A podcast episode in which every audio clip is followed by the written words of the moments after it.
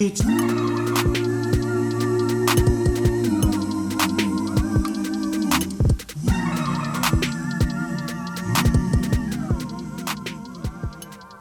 bonjour à toutes et tous, bienvenue dans Quartier Libre pour une émission encore riche en culture et en artistes. On découvrira le travail de l'artiste peintre, photographe et plasticienne Daphné Gentil à l'occasion de son exposition About Deadline au local. Je suis allée faire un tour aussi du côté de Chasseneuil du Poitou, à la salle de spectacle La Quintaine, où se déroule depuis hier le BD concert Shangri-La, mis en scène par le collectif Hors Normes.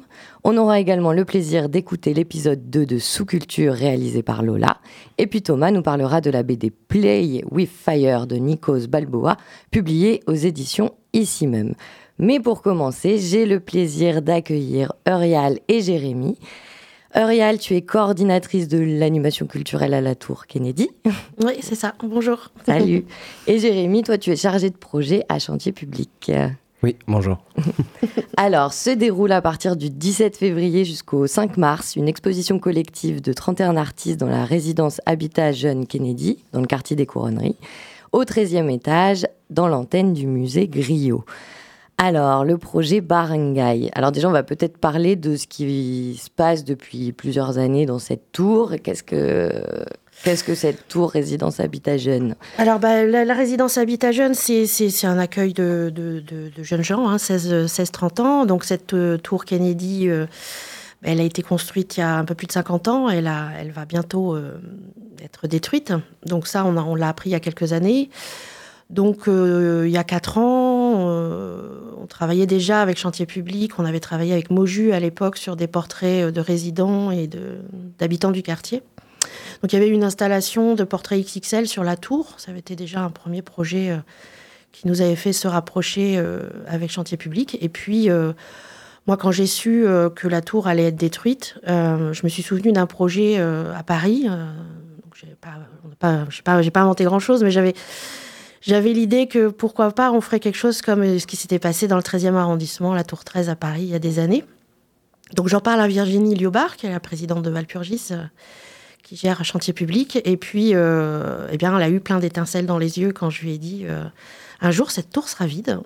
Et qu'est-ce que tu dirais si si on pouvait dire au revoir à cette tour, si le public de Poitiers, le public des couronneries, mais aussi les 56 000 personnes qui ont habité depuis 50 ans dans cette tour, pouvait avoir un, temps de un temps dédié pour dire au revoir correctement avec euh, avec pas mal de couleurs et puis pas mal de gens euh, qui pourraient poser leur touche euh, à l'intérieur.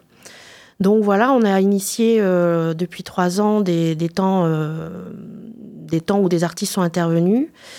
pendant trois ans. Donc c'est monté crescendo. Hein, voilà, première année, une personne, puis deux, puis trois, jusqu'à cette explosion finale donc à partir du 17 mars euh, avec 31 artistes. Donc il y a à la fois donc les hum, ceux celles qui ont déjà exposé euh, dans le lieu depuis trois ans euh, qu'on trouve encore sur les murs mmh. qui seront visibles. Et puis il y a les nouveaux venus dont on pourra découvrir en avant-première donc le 17 mars. en plus des autres. Mmh. Et alors, comment ça se monte comme ça, une exposition collective? Euh, ça sont, je, vais juste revenir sur deux petites choses. Ça commence le 17 février. Tu dis quoi? T'as dit 17 mars. Ah ouais. Ah, c'est pas grave. le et, trac. Euh, et euh, c'est, je reprends aussi petite précision au début, c'est que c'est pas uniquement au 13e étage, c'est vraiment dans l'ensemble ah, de la tour. C'est 13 étages, ouais. Donc du, voilà une exposition sur à peu près 50 mètres de hauteur. Impressionnant. ouais. Beaucoup de choses et ça se montre bah, déjà avec l'historique de Barangay que Uriel vient de faire avec plein euh, d'artistes qui ont déjà agi avec euh, les habitants euh, depuis, depuis 4 ans. Et ensuite, avec pas mal d'appels à projets aussi qui ont circulé pour pouvoir en recruter certains. D'autres qui avaient déjà manifesté leur envie de travailler aussi avec nous sur ce projet et qui sont aussi proches soit de chantier public, soit de la résidence Kennedy aussi. Donc on rassemble tout ce beau petit monde et puis on, on a aussi procédé à un speed meeting aussi, au début de cette phase 4, voilà, Mhm. où euh, les artistes se sont réunis pour euh, présenter leur projet debout. Voilà, ils étaient comme ça mis à nu devant les résidents qui étaient venus pour les écouter et leur proposer de leur dire voilà ce que je vais faire, est-ce que vous avez envie de faire ça avec moi Mhm. Et à partir de ce moment-là, chacun était à sa table et puis les habitants venaient puis discutaient des projets. Voilà, comme les. Ça se fait encore les speed meetings d'ailleurs? Je crois pas. Alors, euh, speed meeting, moi je connaissais pas du Oui, tout, mais la c'est euh, speed dating. c'est speed c'est- dating, voilà. C'est- sur le principe du speed dating, sauf que là, c'était pas spécialement pour une rencontre amoureuse, mais Non, une rencontre artistico-amoureuse, peut-être, pourquoi pas. voilà. Et dans les esthétiques euh, qu'on peut retrouver, on a des artistes de tout, tout horizon. de tous les milieux, on a- il y a énormément de, médiums qui sont mis en place. On y trouvera aussi bien euh, des fresques de peinture que des installations. euh, la plupart des, lieux de la tour qui sont investis sont les lieux de chambre, donc des lieux d'habitation, qui sont aussi repris tels quels pour que les artistes puissent s'y investir euh, avec l'aide des habitants et des résidents. Donc on va avoir comme ça des détournements des espaces sous forme de sculptures, d'installations sonores aussi, et aussi d'installations complètement immersives, mais aussi avec euh, tout un jeu que vous verrez aussi sur euh, le parcours, qui retrace comme ça le fil d'une narration. Il y a comme ça, parmi le nombre d'artistes comme ça qui viennent, on peut procéder comme ça à une boucle, sachant qu'on a des artistes qui ont habité la résidence et qui parlent comme ça de leur séjour, qui, de, de la vie qu'ils ont pu avoir au sein de ces murs. Euh, on a des artistes qui habitent le quartier des Couronneries, je reviens sur Moju, Oui. Qui parle euh, du coup de son expérience avec le quartier, mais aussi de l'expérience qu'il a, euh, de l'expérience de la résidente aussi au sein de la tour et du quartier. On a des habitants aussi de Poitiers qui ramènent aussi des esthétiques un peu venues d'ailleurs dans cette tour aussi. Et euh, on a des artistes aussi qui, et là je vais faire ma boucle, qui arrive. On a du coup le musée du griot avec euh, Bokar qui nous vient du Sénégal et qui pour le coup a habité la résidence Kennedy. Donc on arrive à boucler la boucle. Ok. Et aussi, important aussi de le préciser, des étudiants de l'ESI, voilà, de, de l'école des beaux-arts, qui avant de sortir, on, voilà, ça nous tenait à cœur de leur donner un espace, sachant qu'ils ont déjà développé un projet au sein de la Tour Kennedy, vu que la nouvelle école euh, de l'ESI, si je dis pas de bêtises, euh, trouvera sa place euh, en face de l'actuelle Tour Kennedy. Oui, pas loin, oui. Mm. Donc c'était important pour eux de venir, de travailler et de pouvoir aussi s'exprimer aussi là-dessus. Donc ils ont un espace aussi. Donc ce- on, part, on parlait tout à l'heure de, cette, de projet inclusif. C'est pour ça ça rassemble les étudiants, ça rassemble les gens du quartier et euh, des gens aussi de- d'ailleurs de tous horizons. Même de Paris. Voilà. Est-ce qu'on peut juste revenir sur la notion de griot que peut-être euh, les auditeurs et auditrices ne connaissent pas, que j'ai pu lire sur le site de, de Barangay? Alors, je ne suis pas une experte en griot, mais bon, Je deux, trois choses à en parler. dire. Mais vas-y, ouais, je te laisse. Ouais. Euh, le griot est en fait Bokar, Bokar Nyang, euh, est un artiste qui vient du Sénégal et qui est issu d'une famille de griots. Donc le griot étant cette personne qui va euh, raconter les histoires et faire passer la mémoire de génération en génération, de village en village, et raconter l'histoire des ancêtres, des habitudes, des coutumes, des façons de faire, euh, et incarner comme ça une mémoire et qui est euh, incarnée par le griot puisque ce sont des mémoires qui passent par l'oralité. Un conteur, on pourrait dire. Mm, mm. Exactement. Et euh, pour rajouter, euh, Bocard a fait euh, une école des beaux-arts. À Sergi, tout à fait. Voilà, donc du coup, il a aussi cet aspect euh, artistique euh, de création.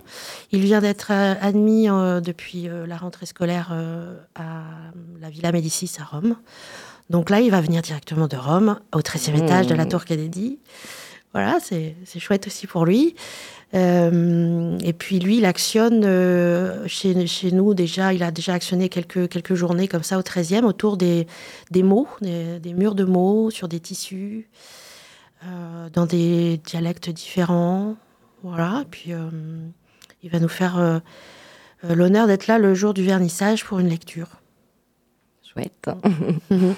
Et euh, alors, qu'est-ce qui va se passer du coup à ce, à ce vernissage?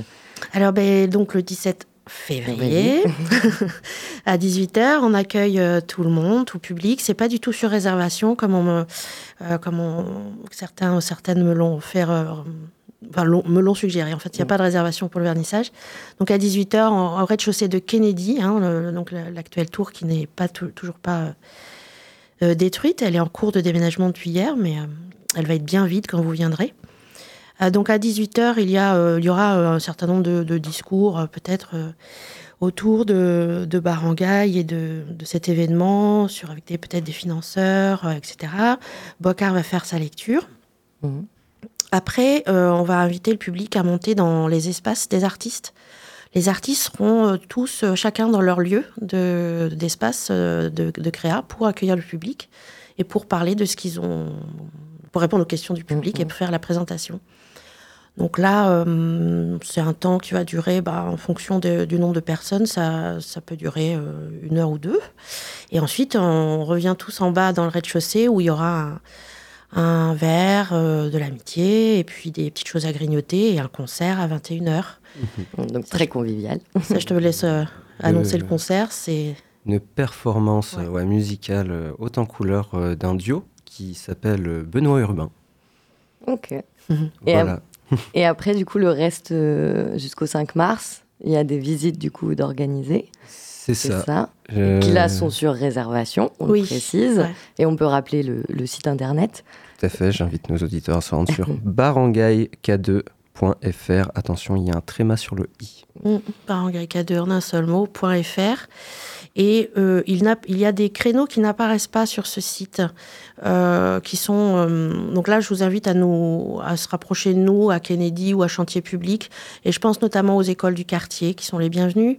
Il y a une école qui est déjà inscrite, des CM1 qui vont venir, qui travaillent... Sur, avec Moju déjà, et donc ils vont aussi venir s'immerger. Ce sont des créneaux qui ne sont pas sur le site, mais qu'on peut tout à fait euh, entrevoir euh, ou organiser ensemble, ainsi que les centres de loisirs euh, du quartier et autres quartiers, bien sûr, des autres que les couronneries, bien sûr. Mmh, mmh, mmh. Eh bien, je vous remercie. C'est toujours trop court. Juste peut-être un petit mot sur ce que va, comment Barangay va peut-être se renaître après, du coup, après la destruction de cette tour. Oui, alors déjà, il laisse Barangay il laisse son nom à la nouvelle résidence. Donc voilà, c'est un bel honneur. Tout un processus, mais qui serait assez long à expliquer, mais euh, la, nouvelle résidence euh, s'appelle Barangay K2, donc juste derrière euh, Kennedy. et on a prévu, avec Chantier Public, d'écrire une convention. C'est-à-dire que comme là, ça va faire quand même plusieurs années qu'on travaille ensemble et qu'on a vraiment envie de continuer ce, ce travail d'éducation populaire qui nous tient à cœur. Euh, on a envie d'écrire une convention entre Chantier Public et, l'association Poitou Habitat Jeune pour, euh, pour se dire qu'on allait continuer à travailler ensemble. Chouette, ça continue. Ouais. et eh ben merci à vous deux, Jérémy et Ariel. Merci. Merci. Et maintenant, on écoute Daphné Gentil nous parler de son exposition About Deadline. Bonjour Daphné. Bonjour. Alors je suis avec toi ici euh, au local où tu exposes du coup à partir de vendredi pour euh, ton exposition qui s'intitule About Deadline. Alors, est-ce que tu peux nous dire dans ton travail d'artiste peintre, plasticienne, ce qui caractérise du coup un peu cette, euh, cette exposition? Alors, euh, ce qui la caractérise, c'est peut-être en premier un rapport à la démultiplication de l'espace et des, des médiums que j'utilise, comme des palimpsestes. C'est-à-dire des palimpsestes alors euh, C'est-à-dire que euh, les palimpsestes, c'est en fait c'est un procédé par couche, par strate.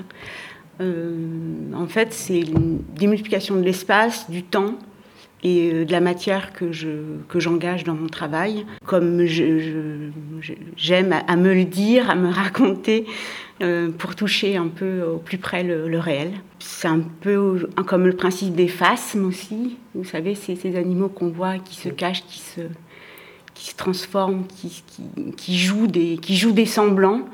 Alors il faut jouer des semblants dans la vie, mais moi j'ai quand même un, une, une, ambition, une quête peut-être un, peu euh, romantique, euh, d'être près d'une forme de, vérité en, ce qui concerne euh, qu'est-ce que le réel.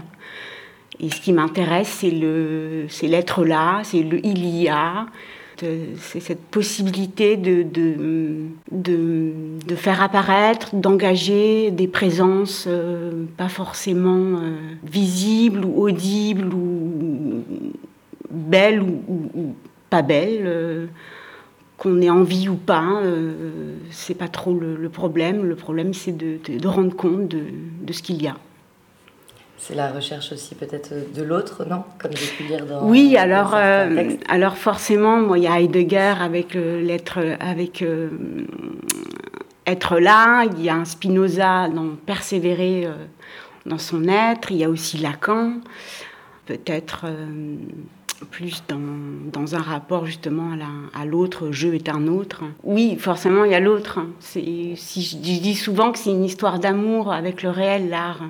Donc il y a l'histoire, il y a la relation, et par rapport à ça, il y a la question de l'autre, qui est euh, forcément euh, plurielle.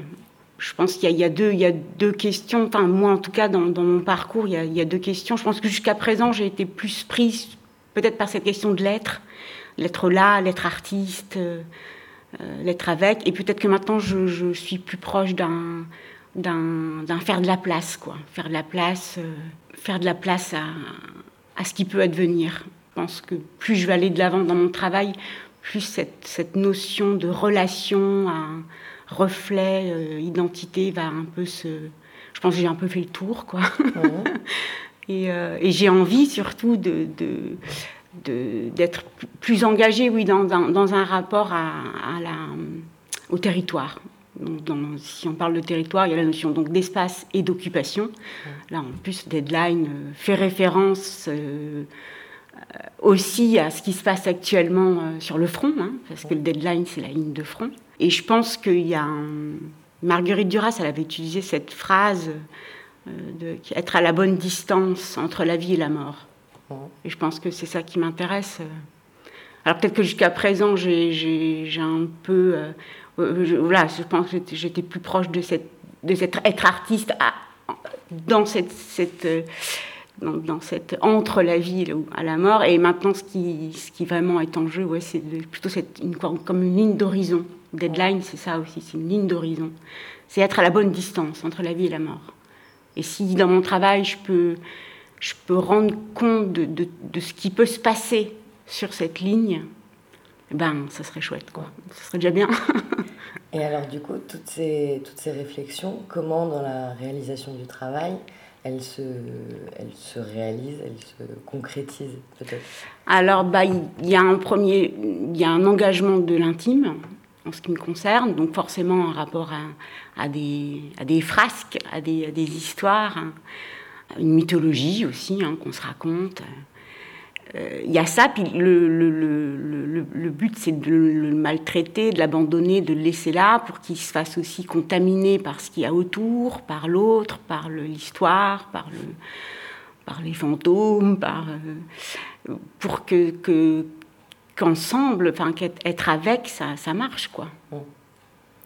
Euh, Et la matière, j'ai envie de dire que mon rapport à la matière, il parle du même principe. Quand je parle de palimpseste, c'est qu'il y, y a, forcément quelque chose qui a été en dessous et puis qui va réapparaître. Donc moi, c'est toujours dans cette notion de faire et défaire. Donc il y a faire, gratter, renouer, recoller, pour qu'à chaque fois, le, c'est comme si on projetait le passé qui devient en première ligne, puis après le futur deviendrait en dernière ligne, et puis ça se, ça se confond, et comme ça on joue des, des échelles et des rapports euh, avec le temps.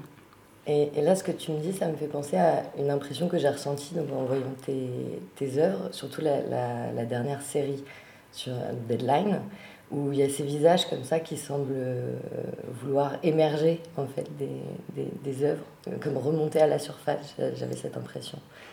Oui, bah, oui, il y a, y, y a, forcément de ça, mais c'est, c'est, ces visages, ils sont donc c'est des photographies à la base que je dessine, que je rephotographie.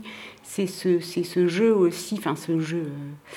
Euh, c'est, aussi ce, ce, rapport au, au portrait qui n'en est qui n'en est plus. Quoi. Au final, euh, si elle veut émerger, c'est qu'elle est, elle est déjà ailleurs. C'est ça, c'est ça qui est important pour moi, c'est de, de se dire qu'on on, ne connaît jamais vraiment l'autre et on, ne sait pas réellement. Euh, on ne sait pas en fait. Moi, tout ce qu'on peut faire, c'est c'est être, être, là, quoi, être présent. Et c'est cette présence-là qui, qui, qui, dit et qui ne dit pas. Et je pense que si on est attentif à, cette, à, cette, à, ces, à ces énergies, enfin, entre guillemets, dans, dans, notre vie, on, bah, la beauté, elle est, elle est infinie.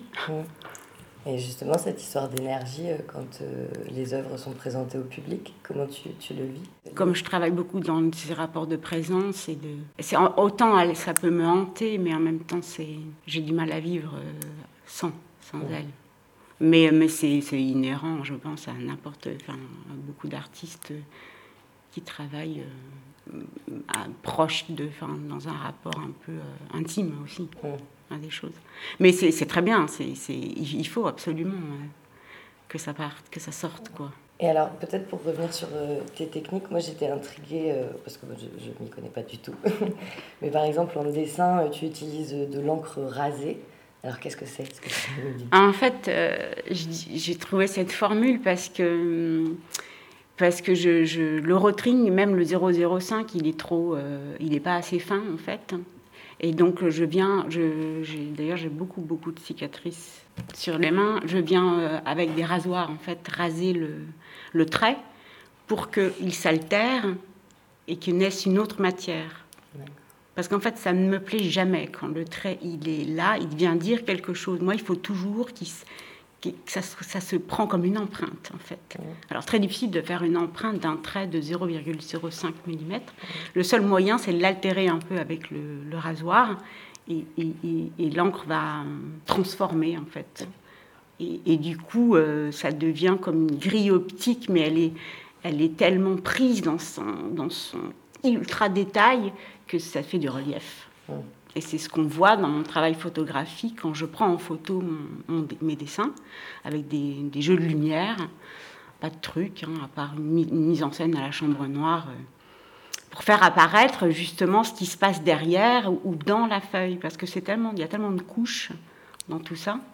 Et c'est là où on se rend compte en fait que ce qui nous semble graphique, hein, c'est-à-dire un trait qu'on vient dire, en réalité il y a tout un, tout un monde euh, qui se passe euh, avant ou après le trait, j'en sais rien. En tout cas, ça ne me regarde plus, c'est dans la feuille.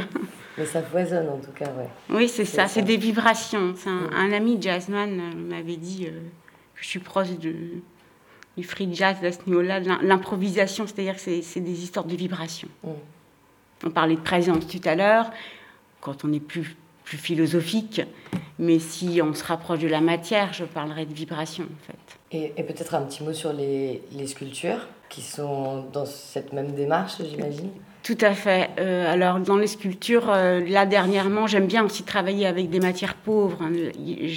Autant je peux être inspirée par un Caravage, un Marcel Duchamp, mais je peux aussi être très inspirée par de l'arte povera, euh, comme je suis d'origine italienne et que j'ai vécu en Italie. Et donc, le, rapport à la matière brute, donc là, je, je, je, tisse, je tire sur les fils des sacs de gravat que je récupère parce que je suis toujours en travaux dans, dans ma baraque. Donc je récupère aussi des, des choses. J'aime c'est les bâches, les, les, plastiques, les bouts de bois. Et là, notamment avec le plastique, c'est ça. Je tisse et je brûle les excédents de fil. Bien, merci Daphné. Je vais te laisser finir d'installer du coup l'exposition. Puis donc le vernissage sera vendredi, donc 3 février à 18h30. Merci. Merci à vous et l'exposition se tiendra jusqu'au 29 mars dans l'espace galerie de la maison de quartier, le local. C'est aussi l'occasion de rappeler que l'appel à projet pour les artistes qui voudraient exposer dans cet espace galerie est à retrouver sur leur site internet. Vous avez jusqu'au 28 février. Et si vous n'allez pas au vernissage, c'est que vous serez à Chasseneuil pour le BD concert Shangri-La. Et pour nous en parler, j'ai rencontré Nicolas Guérin, directeur de la Quintaine, et Christelle Déré, metteuse en scène pour le collectif Hors Normes. Euh, avec vous à la Quintaine pour la représentation du BD concert Shangri-La. Alors déjà l'histoire de Shangri-La qui est une BD de Mathieu Bablé, c'est ça? Christelle, est-ce que tu peux nous en parler? Oui, bien sûr, c'est ça. Alors on dit Shangri-La. Shangri-La. Et donc en fait, euh, le postulat de départ, c'est que le reste de l'humanité est euh, confiné dans un vaisseau spatial qui est placé en orbite puisque la Terre n'est plus habitable. Et euh, vous, vous allez euh, être le temps euh, de, ce concert ciné-BD immersif, être vous-même un habitant de la station Tianzhou. Donc on vous invite à venir à la fête nationale, bah, ce soir à 20h45 et puis demain vendredi à 18h30. Et quand vous rentrez Quand vous êtes accueilli, vous rentrez dans un espace scénique qui est donc comme, un, comme j'ai envie de dire, les quatre murs de la, de la, de la station spatiale. Vous entrez d'ailleurs sous, en passant sous un échafaudage et vous êtes au cœur euh, de cet espace avec des images vidéo qui sont donc euh, euh, qui, vous entourent complètement, qui vous englobent et tout un système aussi sonore qui est immersif. Parce que Christelle, tu, es donc metteuse en scène pour le collectif Hors Normes et qui s'intéresse particulièrement aux productions hybrides, à la transmédialité, c'est ça? Donc là, on est dans le cœur euh, du, sujet. Oui, tout à fait. en fait, on aime beaucoup euh, utiliser euh, les écritures plurielles. Moi-même, je dis que j'écris à, plusieurs, ou en tout cas au pluriel. Et là, c'est à la fois tout un univers musical qui est proposé, un univers vidéo, une recherche toujours au cœur de l'expérience du spectateur. Ça, c'est quelque chose qui revient régulièrement aussi dans notre travail. Et puis le transmédia, puisque aussi en amont même du concert, vous avez la possibilité de lire sur votre téléphone portable un petit bout de l'histoire, qui est ce qu'on appelle le préquel en fait. Donc euh, des aventures euh, de certains personnages que vous-même vous incarnez et vous rentrez comme ça euh, pendant quelques, quelques jours dans l'univers d'un habitant de Tianzhou via son téléphone. Alors euh, Nicolas, pour un directeur de, salle comme la Quintaine, euh, comment on accueille du coup euh, une, production telle que Shangri-La?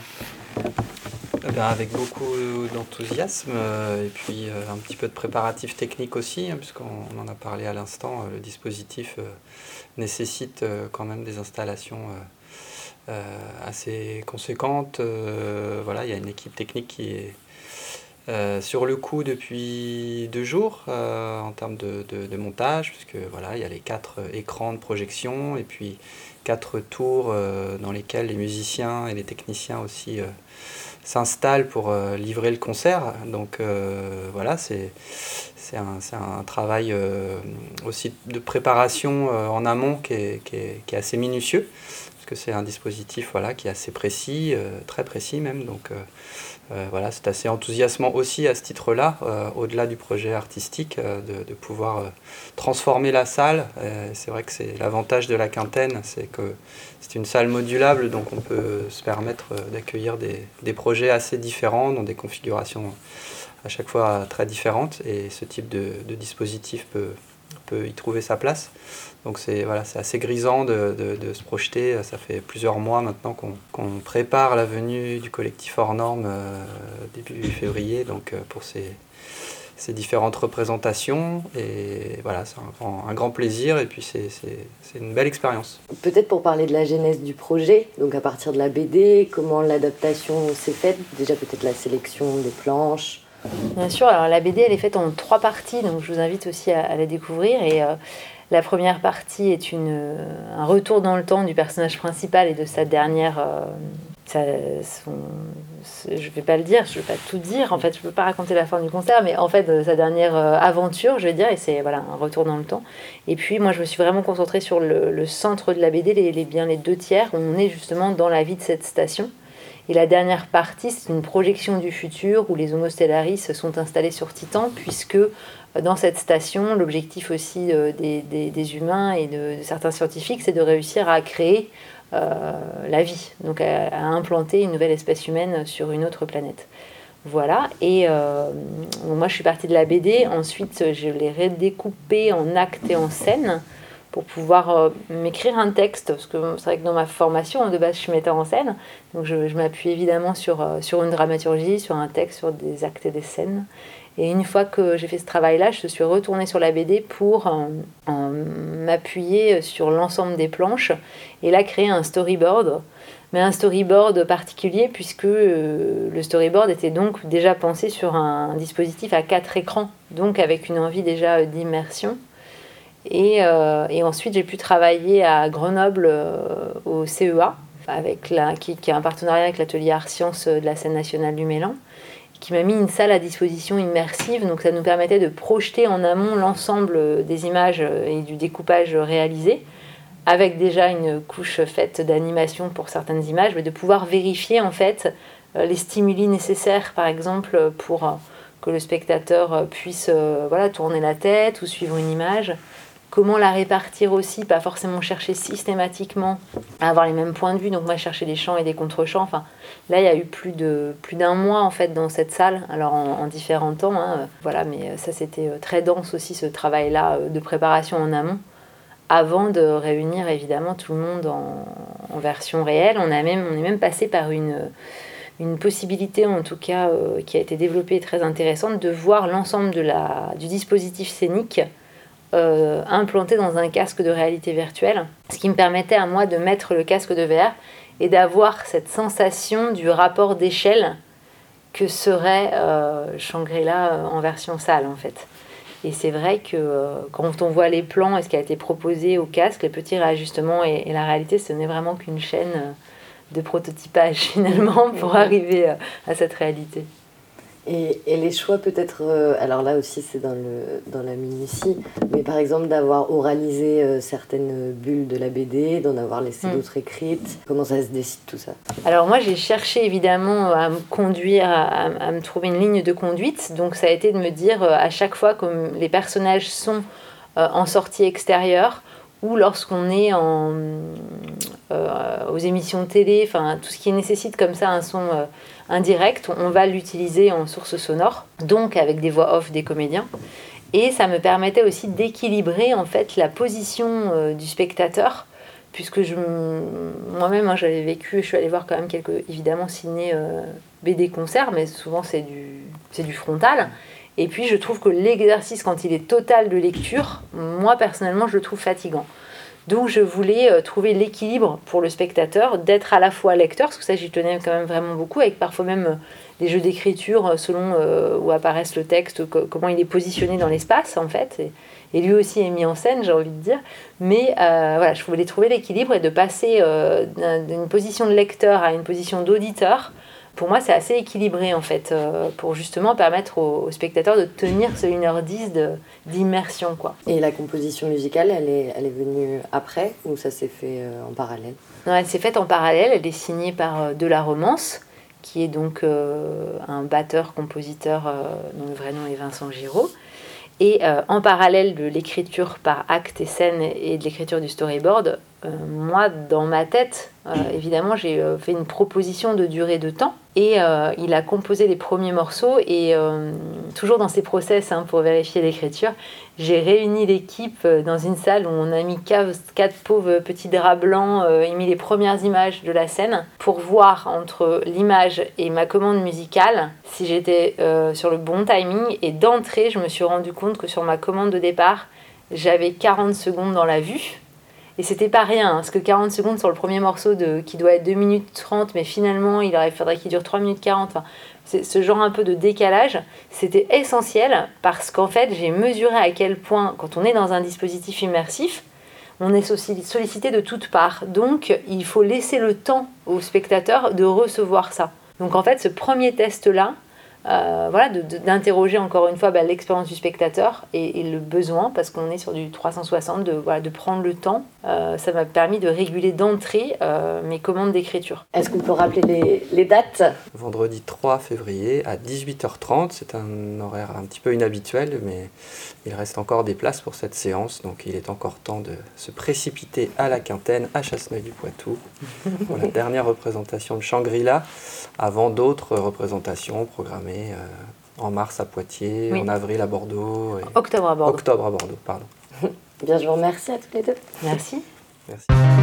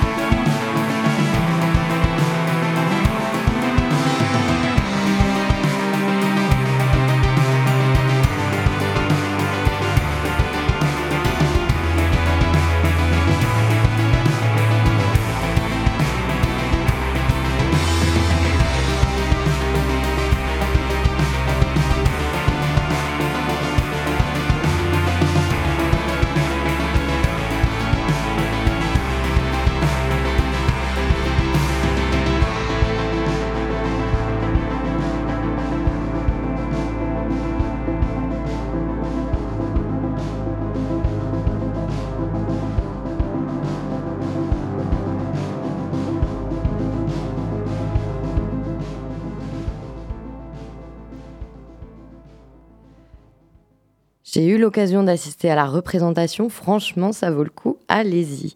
Et pour cette dernière partie d'émission, on écoute Lola pour son deuxième épisode de Sous-Culture qui sera suivi de la chronique BD de Thomas. Bienvenue dans Sous-Culture. Je suis pas d'accord. Je pense que le rap est une, sous-culture. Sentiment de puissance, de puissance. Sous-culture, c'est un reportage tous les deux mois dans les bas-fonds de la création. Et une hiérarchie. On s'intéresse aux objets artistiques non conventionnels, à ceux qu'on voit peu, qu'on n'entend pas trop et peu représentés sur les scènes institutionnelles. Tout peut être culturel. Dans sous-culture. Oui, bonjour. Et bienvenue pour ce deuxième reportage dans lequel on part explorer le théâtre. Et mon âme a battu, c'est au qui Forum Rome. Parce que. Pendant longtemps, et d'ailleurs, c'est encore en partie le cas. Hein. Le théâtre forum et le théâtre de l'opprimé en général ont été assez décriés dans le milieu théâtral et assez, euh, assez marginalisés, n'étant pas vraiment considérés comme du théâtre, euh, comme de l'art. Pour le quart d'heure qui vient, vous serez en compagnie de Sophie Coudray, docteur en études théâtrales qui a fait sa thèse sur l'histoire du théâtre de l'opprimé en France. On peut même dire que la thèse que j'ai faite sur l'histoire du théâtre de l'opprimé en France, elle a été pionnière sur le sujet. Et aussi avec les joyeux compagnons. Eh ben, moi c'est Benjamin Ladjadj, Guillaume Chouteau, Marina Boin. Euh, je m'appelle Nicolas Je suis Johan. je m'appelle Marie Rimbert. De la compagnie Poitevine, Arlette Moreau. C'est une compagnie théâtre participatif interactif. C'est ça, le tronc commun, c'est théâtre à réaction vraiment. Le fait de faire réagir. Alors des fois, on va avec Arlette, on va dans la rue ou dans un espace euh, fréquenté par du public. Hein, on dit la rue tout le temps, mais bon, ça peut être d'autres endroits. Et euh, on fait, euh, on amène une image, on amène un truc pour questionner, pour faire réagir. Et après, on laisse les gens avec ça. En fait, on a envie de créer la discussion. C'est une compagnie qui a plein d'identités différentes. Enfin, tu as plein de formes possibles. Ça te fait sortir de ton confort, euh, de, ben voilà, de la scène où tu es protégé, où il y a euh, la salle qui est un peu loin. Ben là, ouais, là, tu prends, tu prends des risques. Ils m'ont fait vivre des choses fortes, du coup, parce que c'est du théâtre engagé. Ça a visé à faire euh, réagir du public. Et je pense que c'est les expériences où j'ai le plus flippé. Voilà, j'ai vraiment le plus flippé euh, voilà, de jouer des choses. Euh, que jamais j'aurais pensé jouer avec des réactions publiques très très fortes. Donc ça a été mes, mes pires et mes meilleures expériences, j'ai envie de dire, mes plus fortes. Il y a plein de gens qui connaissent Arlette Moreau comme euh, identifiée comme une compagnie de théâtre de rue, mais je pense qu'il y en a peut-être autant qui sont plus peut-être euh, Arlette Moreau, ouais, la, la, compagnie qui fait du théâtre forum, théâtre social, des choses comme ça. Est-ce que vous savez ce que c'est Le théâtre forum. Bah, Vous allez découvrir ça. C'est du théâtre participatif où tu invites euh, des gens du public à venir euh, tenter de démêler une situation problématique. Le principe, il est tout simple, c'est qu'on présente en général trois scènes euh, liées à la problématique dans lesquelles ces scènes-là, bah, il y, a, y, a une- y a un conflit, il y a un problème, et on amène les, les gens petit à petit au fur et à mesure de la séance à venir remplacer ou ajouter un personnage à la scène pour essayer de trouver une En alternative. fait, c'est une méthode de théâtre qui vise à permettre à des personnes opprimées, à des personnes qui ne sont pas des professionnels du théâtre, d'utiliser tout un arsenal de techniques théâtrales comme outil d'organisation collective, de militantisme et de lutte contre l'oppression. On a travaillé pas mal avec les maisons de quartier autour de la parentalité. Donc là, c'est des, des publics où il y a des parents, des enfants. On a travaillé autour des médias, de notre relation aux médias. Donc là, il y avait euh, des plus jeunes, des plus vieux. euh. Euh, là, c'est, on est avec des étudiants en ce moment. Donc autour des les thématiques, c'est violences sexistes et sexuelles. Et on a déjà construit aussi des scènes autour de comment on fait pour euh, bien vieillir ensemble et s'occuper des plus vieux. Ce que je me demande, c'est d'où ça vient. L'histoire commence au Brésil avec le metteur en scène Augusto Boal qui commence sa carrière euh, théâtrale dans les années 1950.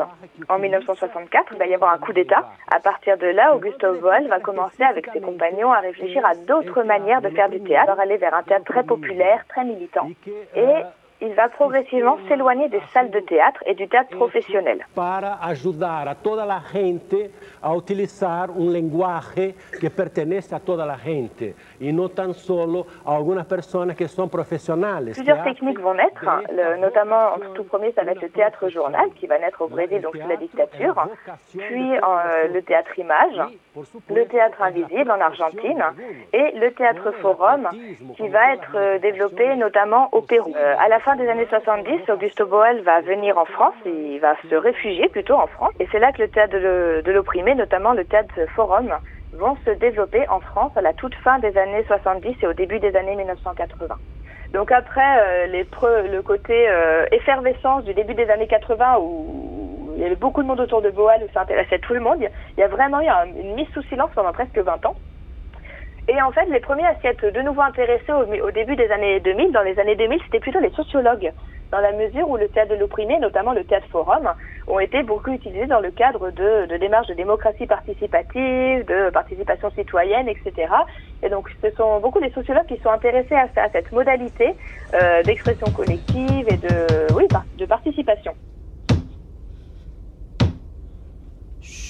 Allez, entrez.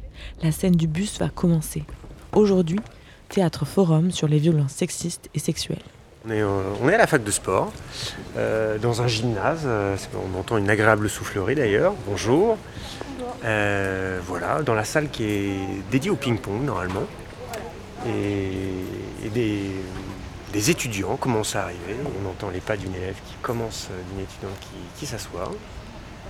Et voilà, des tables de ping-pong rangées sur un côté. C'est par ici, vous pouvez rentrer. Allez-y. Il va y avoir euh, quatre chaises qui vont être installées. C'est un décor qui est vraiment minime. Il y a Marina qui va, voilà, qui s'installe euh, sur la, sur une des chaises et on va faire euh, comme si on était dans un bus. Donc moi je joue plutôt des personnages opprimés. Plutôt, bah, de toute façon c'est des filles. Il y a Guillaume et Benjamin qui sont euh, en coulisses. Alors mon premier personnage c'est un oppresseur un peu second. C'est pas moi qui vais aller oppresser, euh, agresser la, la, victime, mais je serai le pote qui soutient euh, euh, le copain qui est en train de, rentrer dedans, enfin de, draguer euh, très, violemment une, femme dans un bus. Mais voilà, je suis le gars, ah, c'est cool, je trouve ça cool. Puis la scène commence, donc Marina elle est en train de lire dans le bus. C'est une étudiante, voilà, c'est tout ce qu'on sait. Et Guillaume et Benjamin, ils rentrent dans le bus et ils vont se rapprocher d'elle. Donc il y en a un, il va bien insister, voilà. Donc c'est le personnage de Guillaume et il va se rapprocher, se rapprocher, se rapprocher. Présenté. 3, 2, 1, Regarde, il y a une super accroche là. Moi j'ai fait le salon du livre de Besançon la semaine dernière. Ah, c'est une super information, mais on s'en fiche. ah oui, bouquin, on s'en fiche. Vous l'avez déjà gêné quand on est rentré dans le bus, il n'y a pas à forcer comme ça avec les gens. Je connais le bouquin, hein, ça, je suis sûr. Ah oui, mais c'est oui, sympa, super. Mais non, tu dis bonjour. Non, non, regarde, on fait pas, on fait pas le truc comme ça. C'est ça se fait pas pour elle, elle a envie d'être tranquille. Vas-y, elle descend là. Ah voilà, t'as vu, à cause de toi, elle descend. Là. Et donc euh, dans le théâtre forum, c'est toujours des scènes qui sont frustrantes ou qui, ouais, qui sont pas agréables forcément à, à voir ou euh, à vivre. Et oui, oui, il y a toujours un conflit, il y a toujours, euh, ça se termine pas bien en général, euh, parce que l'idée c'est de venir susciter la réaction. Donc faut que ça soit assez frustrant pour les gens pour qu'ils aient envie de faire non, moi aussi je veux là, je veux réagir. Non, on peut pas laisser ça comme ça. Il faut que je fasse quelque chose. Et là, le, public a la possibilité de stopper la scène quand il veut, quand il estime que ben, là c'est un moment d'oppression ou c'est un moment qu'on peut transformer. Et donc là, on rejoue, les comédiens comédiennes rejouent avec la nouvelle personne.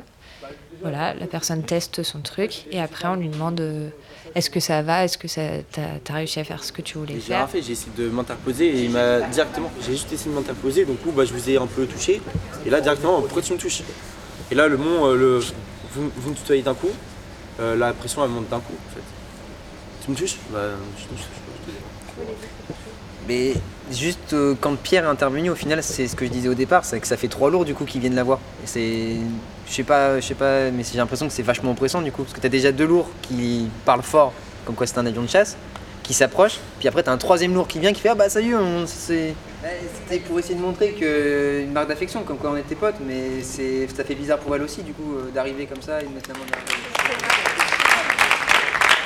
Il n'y a pas de réponse toute faite. Quand on est dans des situations d'oppression, on les voit bien au quotidien, on voit bien toutes les tensions qui traversent la société, toutes les oppressions qui, qui structurent la société. L'oppression n'existerait plus s'il y avait une réponse toute faite. C'est aussi pour ça que c'est compliqué d'apporter une réponse. C'est aussi pour ça qu'on teste, qu'on tente des choses, qu'on retente, qu'on fait une autre proposition, qu'on invente. Ok, le but c'est pas de trouver la bonne solution, c'est de s'entraîner. Mais est-ce que ça marche pour détruire les oppressions dans la vraie vie? Au sein d'un public, de Théâtre Forum, bah, c'est un collectif. Et dans tout collectif, eh ben, il y, a des, y a des tensions, il y a des dynamiques collectives qui jouent. On peut très bien se retrouver dans une situation où, bah, comme toujours, comme dans une assemblée générale ou dans, ou dans un groupe militant, une association, bah, c'est toujours les mêmes qui vont parler, c'est toujours les mêmes qui vont donner des exemples, qui, qui vont euh, un peu prescrire la manière de se comporter et d'autres qui n'oseront pas y aller parce que c'est pas facile quand même d'aller jouer, surtout quand on fait pas de théâtre en général, sachant qu'on ne sait pas si on va y arriver on va peut-être échouer devant tout le monde, c'est très très dur quand même. Oui, mais... Ça permet aussi de dépasser certaines inhibitions, de dire, bah allez, je me lance, j'essaye. Et je vois que j'en suis capable. En fait, je suis peut-être capable de prendre la parole quand le collègue, il me parle comme ça. Peut-être que je vais réussir à le faire. Bah, peut-être qu'aussi, je vais me sentir un peu plus capable et légitime de le faire au quotidien. Donc, il, peut y avoir quand même des vrais changements ensuite en termes collectifs ou individuels pour les personnes qui ont vécu un théâtre forum. Maintenant, je pense qu'il ne faut pas, euh, faut pas avoir des attentes démesurées. Ça reste du théâtre, ça reste un outil militant. Et on ne peut pas tout attendre d'une séance de théâtre forum. On ne peut pas s'attendre à en sortir avec un catalogue de propositions, un catalogue de solutions ou avec le fait que ça aura changé la vie. C'est vrai que ça reste du théâtre. En fait, c'est on sert des outils du, du théâtre euh, euh, dans le sens où on crée des histoires et on utilise nos compétences de comédien, comédienne pour jouer des personnages et décaler un peu de la réalité quand même. Enfin voilà, c'est le moins frontal. Donc tout, tout, ça en impro. Parce que nous, ce qu'on crée, c'est uniquement la petite scène de base, après on s'entraîne. Il ne faut, pas oublier que le théâtre de l'opprimé, au départ, c'est un metteur en scène et un dramaturge qui le crée. Ça, ça, vient du milieu théâtral et ça s'est émancipé, on va dire, de la sphère de, institutionnelle pour aller vers le militantisme. Mais ça vient quand même euh, de quelqu'un qui euh, se réfère aussi à Brecht, qui se réfère aussi à Stanislavski, donc qui se réfère aussi à des traditions théâtrales pour penser le théâtre de l'opprimé et pour en créer, on va dire, la poétique. Et vous, les Arlettes, ça vous fait quoi de jouer du théâtre forum? La partie la plus compliquée pour moi, c'est vraiment d'interpréter des, des oppresseurs de se mettre à sa place, d'avoir un peu d'empathie, quoi. C'est ça, l'empathie, c'est être capable de se mettre à la place de quelqu'un. Donc là, il faut qu'on soit capable de se mettre à la place de quelqu'un qui, dans la vraie vie, euh, nous ferait euh, froid dans le dos. Non, c'est pas très fun. Après, il y a quand même un plaisir à jouer des gros cons, hein, des fois, faut pas non plus. Euh, c'est juste à la longue, c'est sur des journées entières de répète, c'est pénible. Ça coûte, ça coûte en énergie, ça coûte en émotion. Le tout, c'est vraiment d'être bien, de bien savoir qui est le personnage qu'on interprète pour être capable d'improviser quoi qu'il arrive, quelle que soit la situation et quelle que soit la réaction des personnes. Pourquoi j'aime le théâtre forum? Pour moi, c'est ce mi-chemin entre euh, comment mettre mon travail de comédien au service d'une au service d'une réflexion collective, quoi, et au service d'une d'une action collective citoyenne. Pour essayer de, de s'émanciper du, du, mieux possible de cette oppression. En fait, c'est le fait d'être un peu un outil que je trouve intéressant. Euh, je trouve que ça désacralise aussi un petit peu la position du comédien, parce que voilà, chacun, enfin voilà, on est dans une place particulière. Et je, trouve ça intéressant à expérimenter, ça. Les enjeux sont décalés, c'est-à-dire que le, ce que moi je produis ou ce que je propose en tant que comédien, ça devient pas l'objet du, du travail. Euh, c'est pas l'objet du théâtre forum finalement, c'est l'outil au service de qu'est-ce qui va se passer ensuite. Donc le théâtre forum, ça reste du théâtre, ça reste une pratique théâtrale. Par contre, sa finalité, c'est pas euh, le beau spectacle, c'est pas mm. l'expérience esthétique. Sa finalité, c'est d'être un outil de lutte. C'est une étape dans un processus collectif parce que ça va donner des outils pour se battre ensuite dans des situations qui sont des situations réelles.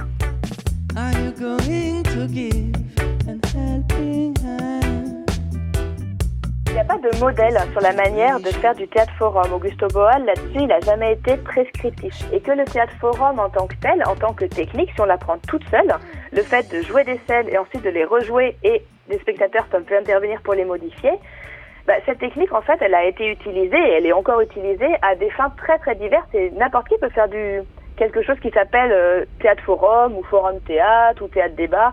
Tout ça, c'est des noms qui, qui parlent un peu de la même réalité et on peut le mettre au service de causes très très diverses et autant militantes que néolibérales par exemple. Justement, il y a une très très grande diversité parmi toutes ces compagnies théâtrales qui pratique le théâtre forum aujourd'hui en France. Dans Arlette Moreau, il y a, ce qui nous réunit, c'est quand même cette envie de, ouais, de questionner le, enfin, le aujourd'hui, quoi. Comment on fait pour euh, être euh, bien, pour euh, vivre libre, que chacun chacune ait une place, lutter un peu contre les rapports de force aussi, les rapports de domination. Et les théâtreux, ils en pensent quoi de ce théâtre forum? Il y a eu vraiment un refus de, de légitimité théâtrale pendant très très longtemps, et c'est encore le cas.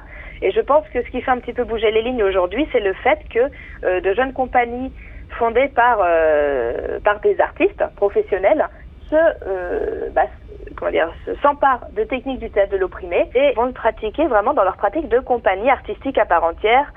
Euh, dans d'autres lieux, simplement, voilà, ça revendique le fait de faire du théâtre dans d'autres lieux que les scènes institutionnelles. C'est aussi faire du théâtre dans la rue, c'est faire du théâtre dans des maisons de quartier, c'est faire du théâtre ailleurs, mais ça le revalorise aussi comme étant une pratique artistique à part entière, en disant, bah oui, c'est peut-être du théâtre qui se fait en dehors des scènes traditionnelles, c'est peut-être du théâtre qui se fait aussi parfois avec des gens qui ne sont pas des professionnels, mais ce n'est pas pour autant qu'il n'y a pas euh, une part esthétique dedans, une part artistique qui est à valoriser. L'important, je pense que c'est aussi de relégitimer tout le théâtre militant qui a été très marginalisé. Le théâtre forum, est-ce que c'est de l'art 3, 2, 1, jeu. Tout dépend aussi de la définition qu'on donne au, terme d'art. Est-ce que le théâtre forum, c'est de l'art? Enfin, euh, ce qui est compliqué, c'est qu'en fonction, euh, en fonction des époques, en fonction aussi des, tendances euh, en termes de politique culturelle des sociétés, on ne met pas forcément les mêmes pratiques derrière le mot art. C'est ça qui est très compliqué avec notamment le théâtre de l'opprimé en France, c'est qu'à un moment donné, bah, ça a été rejeté dans la sphère donc du socio-culturel, ça n'a plus été considéré comme de l'art, et notamment parce que bah, ceux qui faisaient du théâtre de l'opprimé n'étaient pas avant tout, professionnellement parlant, des artistes.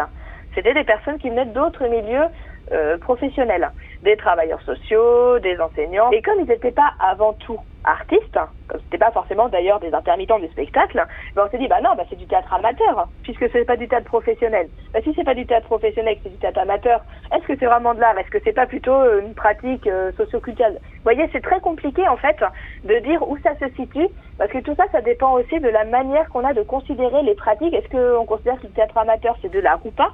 Est-ce qu'on considère que ce qui se fait dans le cercle socioculturel, c'est de l'art ou pas? Enfin, c'est extrêmement difficile, mais par contre, ça, euh, comment dire, c'est aussi une question de, stratégie politique, même au niveau du ministère de la Culture, parce que ça va décider des lieux dans lesquels ils jouent, ça va décider des subventions, ça va décider de plein de choses finalement.